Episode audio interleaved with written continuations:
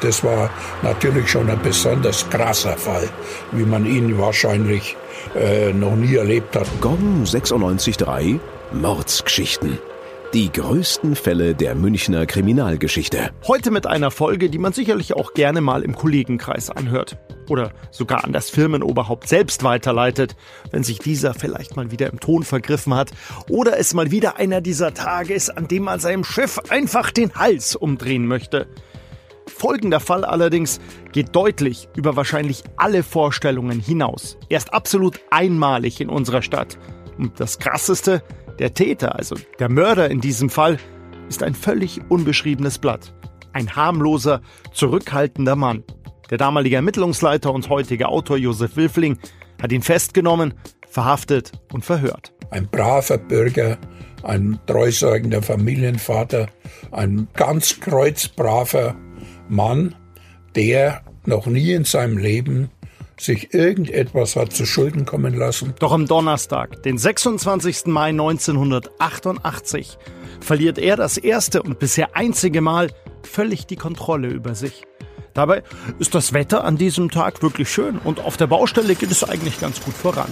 Wir befinden uns auf der Waldwiesenstraße. Vor über 30 Jahren wird hier kräftig gebuddelt. Schließlich soll die U6 ausgebaut werden. Bislang fährt sie nur bis Holzapfelkreuth. Doch in den nächsten Jahren entstehen diverse U-Bahnhöfe, wie der Haderner Stern, Großhadern und das Klinikum Großhadern. Entsprechend groß ist die Baustelle, beziehungsweise eigentlich eher die Baustellen. Plötzlich aber wird der Arbeitslärm durch lautes und hektisches Brüllen und wildes Gestikulieren unterbrochen. Mit hochrotem Kopf klärt der Bauführer Richtung Baggerfahrer.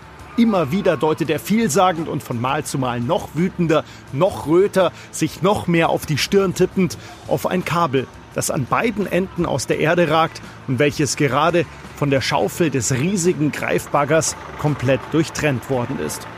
Der Fahrer selbst ist blass und blickt schuldbewusst auf das Loch, das zerstörte Kabel und seinen Chef, während er immer tiefer in seinen Sitz zu versinken scheint. Es sieht aus, als wäre er den Tränen nahe, während sein Chef immer noch lauter brüllt. Doch dann schüttelt der Baggerfahrer langsam den Kopf. Es wirkt fast, als würde er abwinken, nicht mehr zuhören, sich für das Geschrieene nicht mehr interessieren.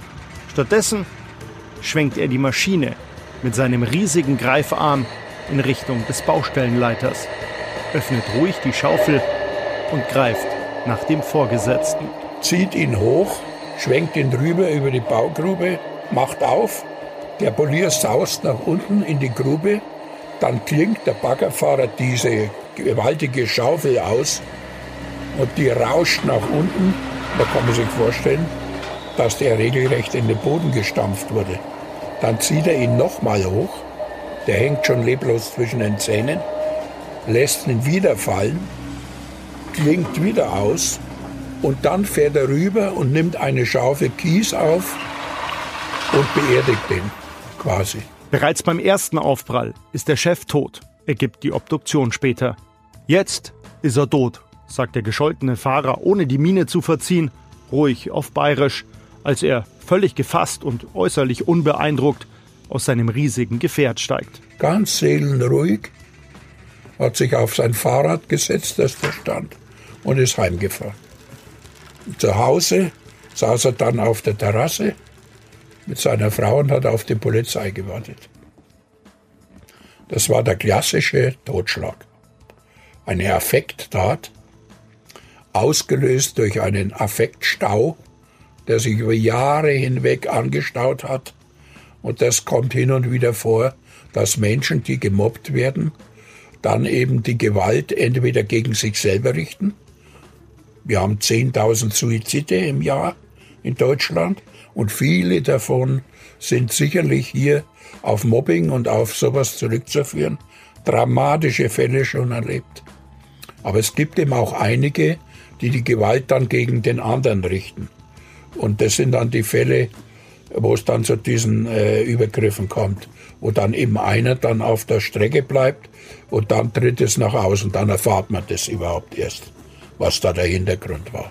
Das Bittere, eine junge Mutter, die gerade mit dem Kinderwagen unterwegs ist, muss die krasse Tat mit ansehen und ist zu Beginn auch die einzige, die als Zeugin aussagt. Der Rest der Kollegen des Baggerfahrers schweigen anfangs und wollen nichts gesehen haben. Der Grund ist schnell klar. Auch sie wurden vom Baustellenleiter förmlich terrorisiert und immer wieder aufs heftigste gemobbt. Und das zerrissene Kabel, welches zur Eskalation des Ganzen führte, war ein Fehler des Chefs selbst, der das Kabel auf den Plänen übersehen hatte. Schuld war der Baggerfahrer nur des Totschlags. Sechs Jahre musste er dafür ins Gefängnis. Und der Hintergrund war, dass dieser Polier, ein sehr cholerischer Mann, äh, diesen Baggerfahrer über Jahre schikaniert hat. Aber daran sieht man, was das auswirken kann in einem Menschen, was das bewirken kann. Es muss eben nur die Situation eintreten, dass er die Kontrolle über sich verliert. Dann passiert das, was jedem Mord zugrunde liegt, dann wird diese berühmte Hemmschwelle überschritten, die wir ja alle eingebaut haben. Menschen töten keine Menschen. Wir haben alle eine Hemmschwelle und die ist sehr, sehr hoch. Übrigens nach seiner Haftstrafe hat der Baggerfahrer bis heute nie wieder mit der Polizei zu tun gehabt. Gong 96.3 Mordsgeschichten. Die größten Fälle der Münchner Kriminalgeschichte.